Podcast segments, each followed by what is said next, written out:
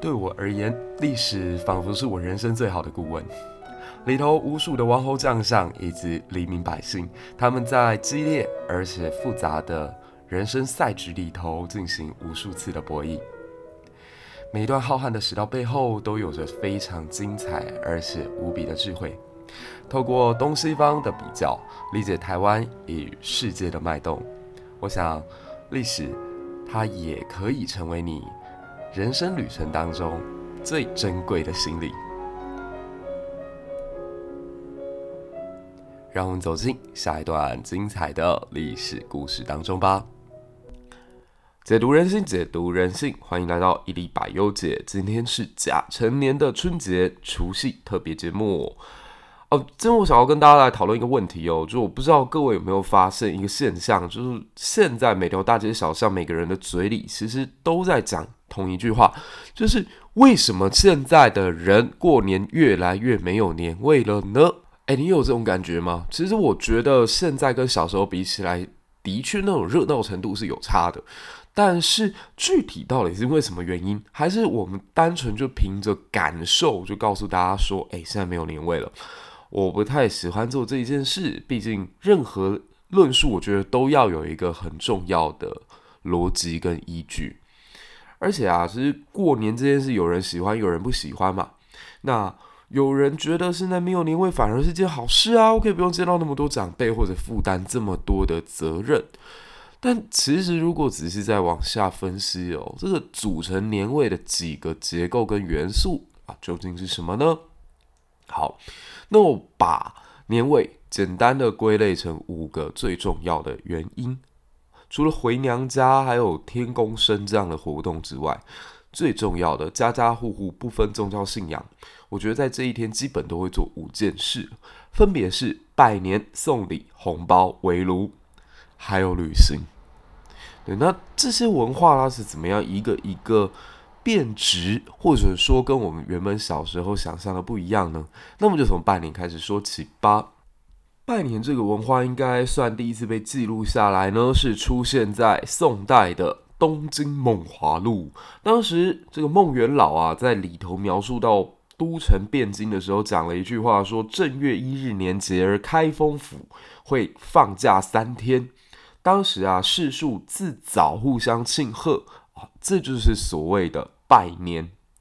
所以我们可以感受得到，宋代虽然在军事力量上并不强大，可是它文化输出力很厉害。好，我们等一下会提到另外一件事情，也是跟宋代有关哦。然后呢，这个拜年的活动呢，在台湾为什么会慢慢消失不见？诶，一定是谁去中国化，把拜年文化贬不见，对吧？直觉上都觉得是这样，一定跟后来的这个政府啊，要强调本土化，所以要把这个中国文化当中的拜年给变不见啊，真是太令人心疼了。其实不是哦，拜年文化之所以逐渐消失，是因为一个很麻烦的问题所衍生出来的毛病。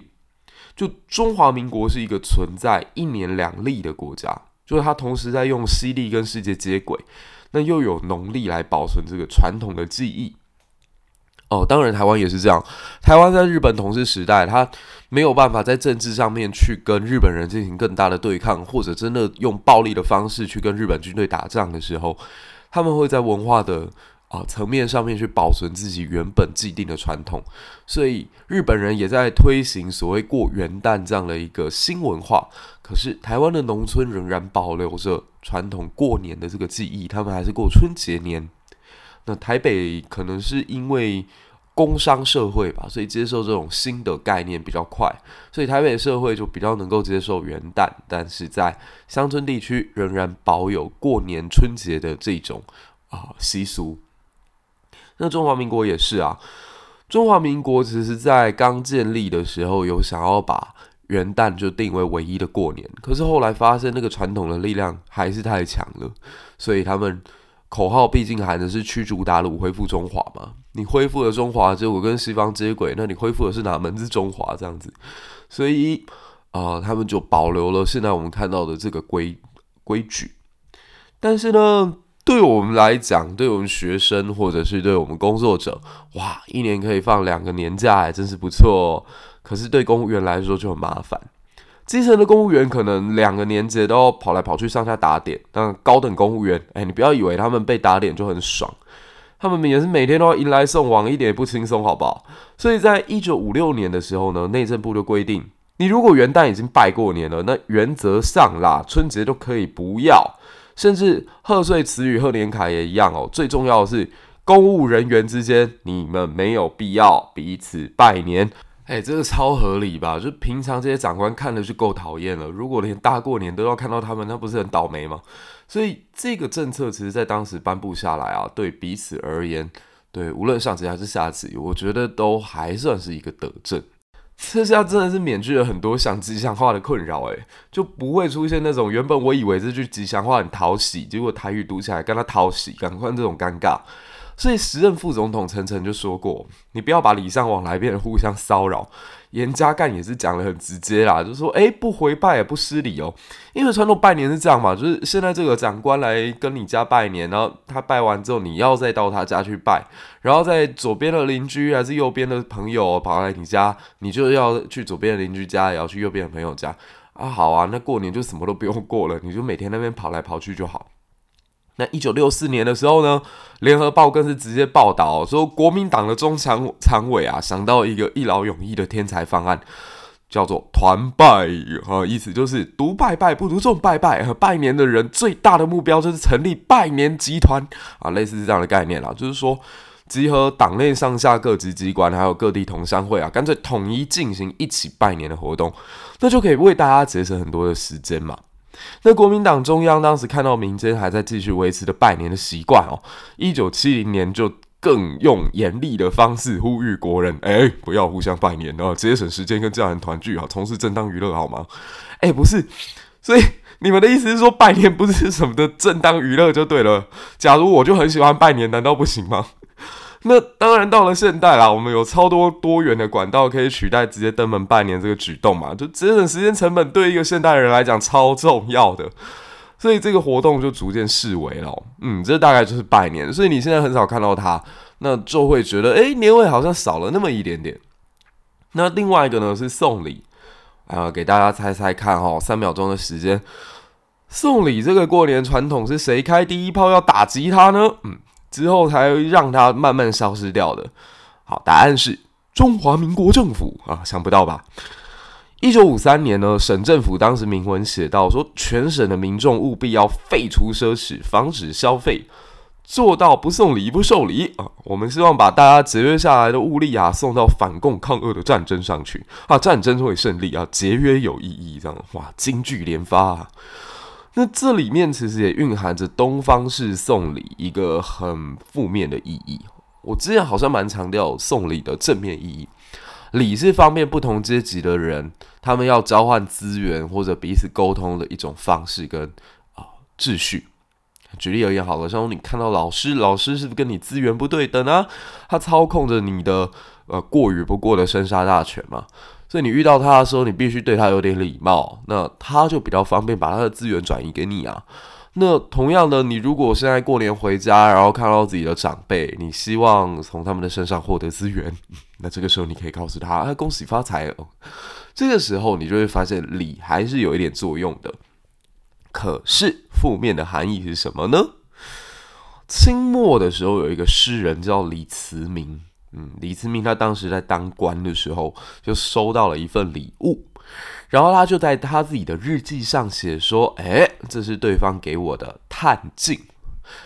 你知道古代的中国北方很冷哦，所以给对方一点炭，表面上是呈上敬意，和里头也蕴含着贿赂的含义啊。什么意思呢？我今天把这笔钱给你。”那我不告诉你说这是我对你的贿赂，而是告诉你啊，天寒地冻的李大人呐、啊，你可千万保重身体啊啊！这钱您就拿着吧，买点炭当成是我对你的敬意啊，类似这种感觉这样。那其实炭镜就已经等于是贿赂了啦，就是大家都怎样？但是你知道吗？送给李慈铭这个炭镜的人更狠。他直接在日记上面写说：“我今天给李慈铭的那叫做饲料，岂料啊！就是呃，你是官员嘛，你嘴巴嘴阔吃四方，我把这个饲料给你，这样。这果然应验了姜文在呃《邪不胜正》里面《邪不压正》里面的一句话，说：“正经人谁写日记啊？写日记的能是正经人啊？”这些 蛮精彩的，我觉得。可是你知道吗？当送个礼物变成这么恶质的彼此鄙夷，甚至变成一种各自有所期待、上下交上贼的交换，真的是让人有点不胜唏嘘。那一九六零年以后啊，政府就严格规定说，官场上如果还要再让送礼的这种风气延续下去，就是在滋生贪污的可能，所以我们必须要让它彻底消失。民间也慢慢就受到影响，所以到一九七零年的时候，送礼的现象开始式微。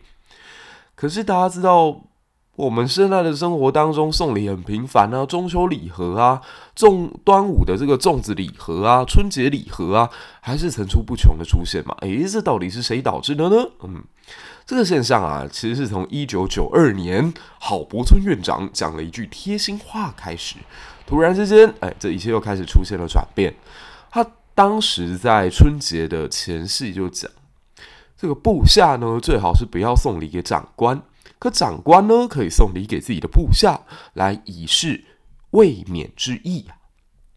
好啦，各位都是在中华民国教育体系之下成长的啊、学生，好孩子，不然也不会来听一百忧解。那我跟你一定都很喜欢做阅读理解。那请大家仔细分析这句话是什么意思？部下最好不要送礼给长官，但长官可以送礼给部下。好，A 同学就很聪明的发现啊，最好不要就是最好要，所以不可以忽略。好，部下其实是可以送礼给长官的，可能 A 同学他的理解是这样。那 B 同学就会讲啊，长官长官可以客客气气，那部下当然也要体察上意啊，来一个彼此之间啊能够互相互通有无嘛，对不对？狼是好凶诶。好，那 C 同学就可能会讲，官场之上上上下下很难讲，我们可以超前部署一下，送好礼做准备。特别到了九零年代，这个选举开始变得频繁啊，或者这个官场的调动忽然间变得越来越难以预测。先送好礼物，做好准备，对彼此好像都不是一件坏事。可你想想看啊，这个指示一出现之后，什么茶叶罐、礼盒、包月饼盒，就整个官场满天飞啊。所以至于茶叶罐里面装的是一点蓝蓝的小朋友，嗯，还是什么其他你更看不到的？东西，这个时候官场之上什么样的风气？你想想看啊！当然可能会有清官会跳出来说：“哎，我不是，我没有，别瞎说啊！”但是这个现象一旦出现，纵使官场出现一个海瑞这样的清官，哎，那也只会是特例。那当然，这个现象啊，其实不是只有我们一般老百姓看不下去啊。当时很多国民党的老党工也都觉得非常刺眼啊。所以当时甚至有人就投报是讲了这么一段话，就哎呀，但使金国先生在啊，不叫礼物渡关山呢。嗯，不过怎么讲呢？金国先生的后人违背金国先生的教诲啊，那是远远不止送礼物这件事的。例如他原本提出了三不政策啊，算了，反正呢，这群老党工如果继续还活着的话，他们之后会看到的还有更多，这边就不剧透了。好，再来讲红包，讲一个都市传说好了，就是有一种东西呢，你年年都会听到，好像也有拿到，但最后去了哪里，我什么都不知道。嗯，这就是红包。那红包的文化同样来自于北宋，大家还记不记得刚刚我讲到拜年也是来自于北宋呢？当时长辈会按照小孩子的年纪给他们钱冲喜，这就是所谓的随年钱，随年钱，他几岁就给他多少钱。那皇帝通常比较贪心一点，他自己万岁以外，也希望自己的小孩个个都能百岁，所以通常发给自己的孩子们都是一百二十文钱。诶，一百二，各位有没有突然间敏感神经大作呢？没错，这就是台语“假霸气”的由来啦。其实有一句台湾话是这么讲的，我叫“大人乱操操，囡仔稀泥搞”，什么意思呢？就是。所有的大人啊，在过年期间，从一开始就要应付尾牙，然后还有一大堆社交啊，还有上下打点啊。小孩子其实只要开心领红包就好。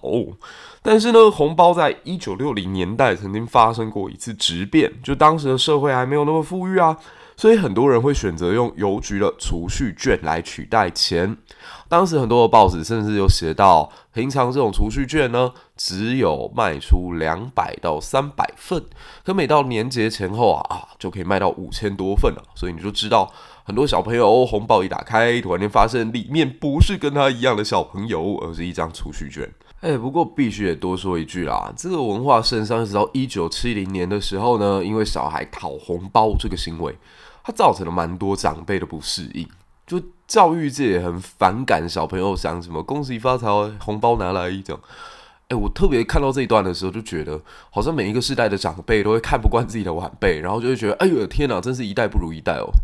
就这种现象，其实早在可能六零年代、七零年代就已经出现了。就是现在你觉得很有问题的这些爸爸妈妈，呃，可能在当时阿公阿嬷的眼中也很有问题。我突然间讲到这一段的时候，发现难怪我们跟我们的阿公阿嬷还不错哦，就是因为我们都有一个共识，就是爸爸妈妈他们有问题。好啦，不是这样子的，开玩笑而已。就是每一个时代，它因为文化啊，或者是当时的社会氛围的不同，本来就会出现跟自己上一个世代出呃很多不相似的地方。那人们都是如此啦，感到跟自己稍微有点不一样的，就会觉得怪怪的，怪怪的，怪怪的。所以，其实，在七零年代的小孩，他们这些不礼貌的行为呢，就已经让很多教育单位觉得，我们好像应该要改变一个方式，来让这个红包文化出现一点教育意义。那怎么做呢？当时有蛮多单位，我就开始鼓励小孩要早早认识什么是投资，什么是储蓄，那什么是赞助。你应该要去赞助一些文化事业，你应该要去赞助这个社会上面啊、值得长远发展下去，虽然没有办法很厉害的找到盈利方式的这些单位，这样啊，例如一粒百优解就非常需要各位的赞助嘛。那其实还好啦。那当时呢，中华儿童博物馆就提出了，你捐款一千元就可以参观到十五岁的方案哦。那我稍微看了一下，当年的最低薪资呢，是一个月五千七百块左右，所以一千块就大概是六分之一喽。你如果用现在基本薪资快要三万元，六分之一就是五千块的概念啊，好像不是很便宜，但是其实又很合理。如果这个小朋友才六岁。他捐了啊，这个一千块之后，他就可以参观到十五岁哦。那到一九九零年以后呢，战后婴儿潮逐渐进入中年，虽然经济腾飞的红利他们是有吃到的，所以让他们比较敢生育小孩，可是同时会给他们过年的时候回家很大的压力，因为他们的兄弟姐妹其实也有很多小孩，那要发的这个压岁钱也越来越多。我小时候是每一包就是一千元到三千元啦，可是也有听过自己的同学是拿到五千元、一万元甚至更多的哦。那我在翻阅这个论文的时候，有看到更夸张的数字，有些小孩甚至在当年，然后一九九三吧，我出生的时候是可以拿到六位数红包的。我这辈子怎么就没有遇到这样的长辈？那这说好也也好，说不好也不好，就是。的确，在长辈的眼中，会觉得这一代小孩的用钱价值观似乎又不一样了。就很像我们现在在看高中生过年或者是寒假、暑假都能出国玩，也会觉得蛮不可思议一样。那同一时间呢，有许多政治人物，他为了要表现亲民的一面，也会发放红包给自己的支持者哦。嗯，毕竟过年的时候可以拿到一个总统红包，或者是自己喜欢的市长红包，但是感觉还是不一样的哦。其中，陈水扁市长回到故乡台南，还有李登辉总统在龙山寺行天宫发放红包的时候，都吸引到非常惊人的人潮。好，那再过来要聊到就是围炉啦，年夜饭绝对是要夹得很粗糙的啦。在很多朋友的童年记忆里啊，这应该是一年当中吃的最奢华的时刻，就是鲍鱼啊、龙虾啊、藕一记啊，然后各种鸡啊、鸭啊做出来非常精致的料理。那在这个是属于家人的夜晚呢？诶，传统上是真的要围着炉火，而且拒绝请客的哦。我也觉得好像要有一个明火在这当中，会比较有过年的感觉。那这一天呢，通常是家里女性最忙碌的时刻，因为一口上下可能十几或数十个人的胃，都得等着这个女性们来想办法抚慰，所以真的没有那么容易哦。那一九五零年代到一九七零年代呢，男性就业人口是女性就业人口的两倍，所以男主外女主内的这个风气非常的盛行。可是，一九七零年以后，台湾妇女的就业率就开始提升了。你想想看，这些妈妈们有多辛苦，就平常已经超累了，要工作，然后面对职场的各种不平等待遇，然后还要面对家里给她的各种压力，还要在家里带小孩。好不容易春节到了，你还要想办法满足全家上下对年夜饭的期待。哇，真的太难了！就为那个时候的女性说这么一句话，真的是太辛苦。难道过年的时候放松放松过分吗？这样，所以有这样强烈的需求，就被一群市场商业敏锐度最高的人发现了。没错，这就是饭店业者。所以，一九八零年代开始，台湾有了第一家饭店选择在除夕营业。可是呢，保守的传统家族还是觉得过年到饭店好像哪里怪怪的。诶，我跟你讲，这种话一定是公公婆婆讲的，媳妇一定是拍手鼓掌叫好，花多一点钱都没有关系，给我出去吃饭。那公公婆婆就会觉得啊，烂男皮不出啊，为什么不要待在自己家里就好，还要出去弄别人呃别人煮饭给我们吃？是我们家媳妇做饭不好吃，是不是？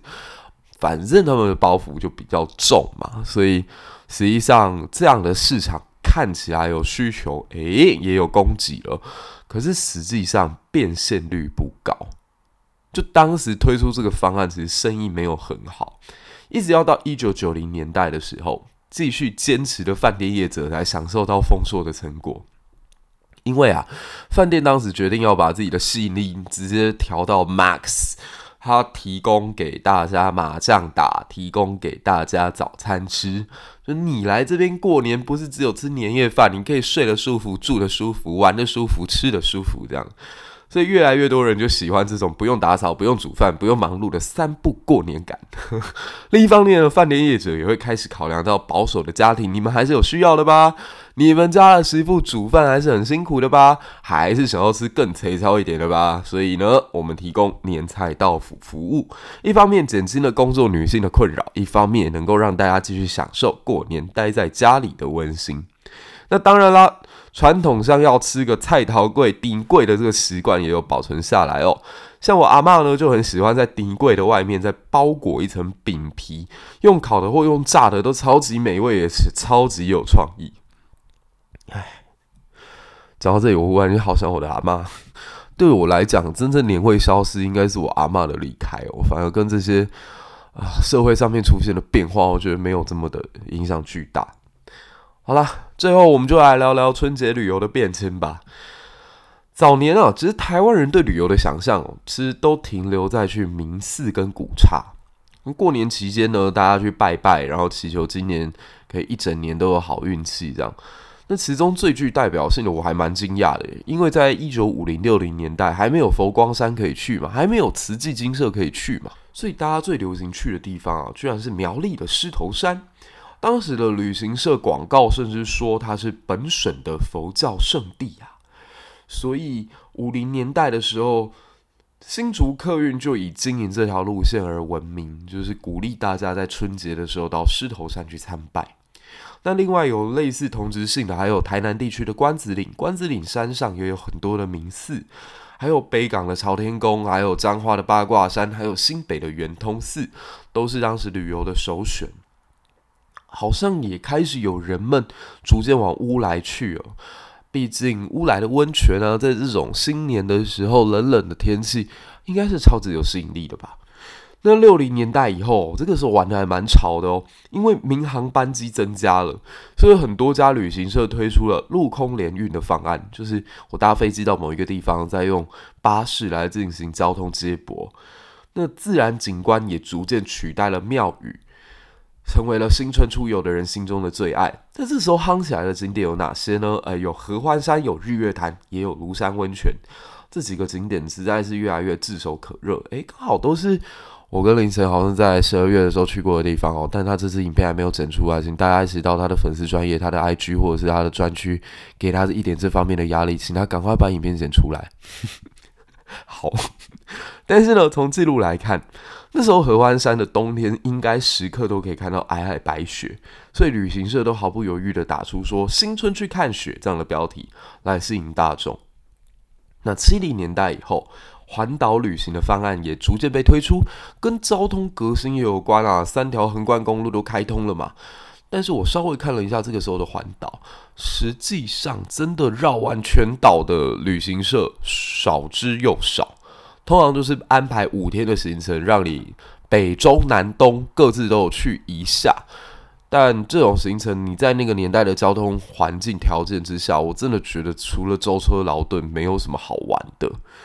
对啊，但这种状况就是你会发现，一旦中间出现突发情形，没有任何人能应付。那还有那个时候的交通单位对公路养护的资讯没有办法传达，应该是还没有警察广播电台吧。所以很多人用了年假中珍贵的时间出发要去一个景点，结果可能中间就遇到落石啊、公路中断啊等各种原因。消灭了一整天的好心情，哎，放假多珍贵，结果塞了一天车，什么都没看到，直接被请回家，这种感受非常非常的令人难受。那更糟糕的是，旅宿业者跟观光业者其实都一直有炒短线的心态，所以把台湾原本山林当中的宁静跟美好破坏得十分严重啊。从当时的报纸来看，很多人就对曲径通幽的庐山温泉感到失望。因为他们到了庐山温泉之后，发现，嗯，号称非常宁静的这里，怎么会比我住的地方，比我家街口还要热闹呢？而这些原因也就促成了国人在之后经济条件许可之下，会想干脆出国看看的动机。一九八六年哦，当时新春期间出国的人口，呃，在桃园国际机场这边统计之下呢，出现了七万人次。那这样的高消费人口流失，终于让国内旅宿业者体会到，台湾的国旅品质需要提升，否则我们就没有竞争力了。嗯，怎么这个听起来这么的熟悉？好像这几年大家都在讲同样一句话。所以这个问题经过了三十年的时间，我都已经三十岁了，台湾的旅游业解决了吗？嗯，九零年代以后啊，台湾出现了精致旅行这样的市场。你可能会到部落去深度旅游，或者到绿岛，或者到兰屿去感受台湾最东边的日出长什么样子。那两千年以后，大家更加意识到，旅游其实它远远不是一个视觉的享受，更应该是对当地文化还有历史理解的过程。那每一个地方呢，都是一座看不到的建筑博物馆，或者是天然博物馆。旅行就是在接触这种各类有形与无形的文化资产。所以我自己其实如果是一个人旅行的话，我超级喜欢骑着单车，然后跟当地的小贩也好，或者能够遇到的旅人也好，或者当地人也好，来一场深度的对谈。就我的人生当中，其实有不少爱在黎明破晓前的时刻。大家不知道有没有看过这部电影？我自己是很喜欢啦。就大学看完之后，我一直在毕业以来，只要到异国去旅行，都会。做这件事，就不是寻求夜情啦，就是找一个能聊天的人，然后尽可能的在对方没有压力的状况之下，跟他完成一次深度的谈话。这样，那我觉得历史旅游也是这种感觉，只是你聊天的对象不是人，而是当地的自然环境，或者是它的人文历史、人文故事，然后你去体会什么叫一方水土养出来的一方人，这样。那我觉得也是因为有这个市场吧，所以才让我们这些历史研究者又找到了另外一种可能性，终于可以读万卷书，同时行万里路。唉，讲到这边，我终于把五大元素跟年味讲完喽。所以你会发现说，其实一个风气的养成跟消失都没有那么容易，如果不是遇到文化大革命。但是呢，在大环境的政治跟经济双重影响之下。文化它本身就是非常具有生命力，会自己成长、茁壮、改变的一个存在。所以你要说年味消失了吗？我觉得年味没有消失啊，只是跟以前不一样而已。你不相信的话，再过十年，你重新回忆你二零二零年过年的方法，你搞不好会觉得很怀念呢。像说每次在春节期间，还是有一堆人围绕着 YouTube 上面看《甄嬛传》的马拉松直播。我跟你保证，那十年之后你一定会很怀念啊！当然，我也不排除，不排除好不好？就是十年之后，大家还是在看《滴血验亲》，还是在继续看着卢秀燕，但很难说嘛。所以珍惜当下，有时候现在感觉到很平常的事情，未来想就觉得很值得珍惜。就是觉得，哎、那个时候我可以躺在沙发上玩手机，然后。玩玩狗，玩玩猫，然后慵慵懒懒的躺在沙发一整天，真好。现在每个人都要用 VR，每个人都要服务 VR 里面的看不到的女朋友或男朋友，好像也没有比较好这样。所以我觉得珍惜当下还蛮重要的吧。就像我自己哦，你知道，在一个北部工作整年的人，对他来讲，过年期间回到南部最享受的事情是什么？就是南部拥有北部非常少见的舒服的冬日阳光，对吧？所以我常常在想啦，其实啊、过年就是让你可以重新调整节奏，重新调整步伐，重新思考自己身边什么人重要，明年度要做什么，什么事重要，接下来可以有什么样发展的一个非常重要的充电期间。那真心希望大家二零二四年都可以过得很顺利。嗯，可能跟我熟悉一点的朋友都知道我刚刚经历过什么，所以今年过年会比较有挑战一点哦。好啦，那对于为什么现在越来越没有年味，或者你想要听到、看到更多跟过年相关的故事与讨论，请不要忘了订阅雷声不急的 YouTube 频道跟他的 Instagram，然后帮我给他多一点压力。他说我影片虽然品质很好，但是还是更新频率有待加强啊、好啦，慢工出细活嘛，我希望他这一期可以做得很好看。大家不要忘了到他的 YouTube 频道订阅加按上小铃铛，然后追踪他的 Instagram 跟 FB 哦。哎、不要忘了追踪我的哦，就是 不要本末倒置，忘了介绍自己的频道。我的 Instagram 呢，每周也都会更新一期短影音，讨论当下的时事跟历史之间的关联。另外，过年之后我会有自己的 YouTube 频道，到时候会跟大家讲更多台湾人应该要知道台湾史，台湾人应该要知道中国史，台湾人应该要知道世界史啊，没错，还有世界应该要怎么样看待我们台湾。好啦，感谢各位知音朋友的陪伴。呃，明年度我的计划真的还是蛮多的哦，那希望可以在更多不一样的平台上面跟大家见面。还有我的第二部作品解读中国史。也已经书写到六万多字了，距离可以出版，应该也已经是一步之遥了吧。好啦，那我们就过完年后见喽，拜拜。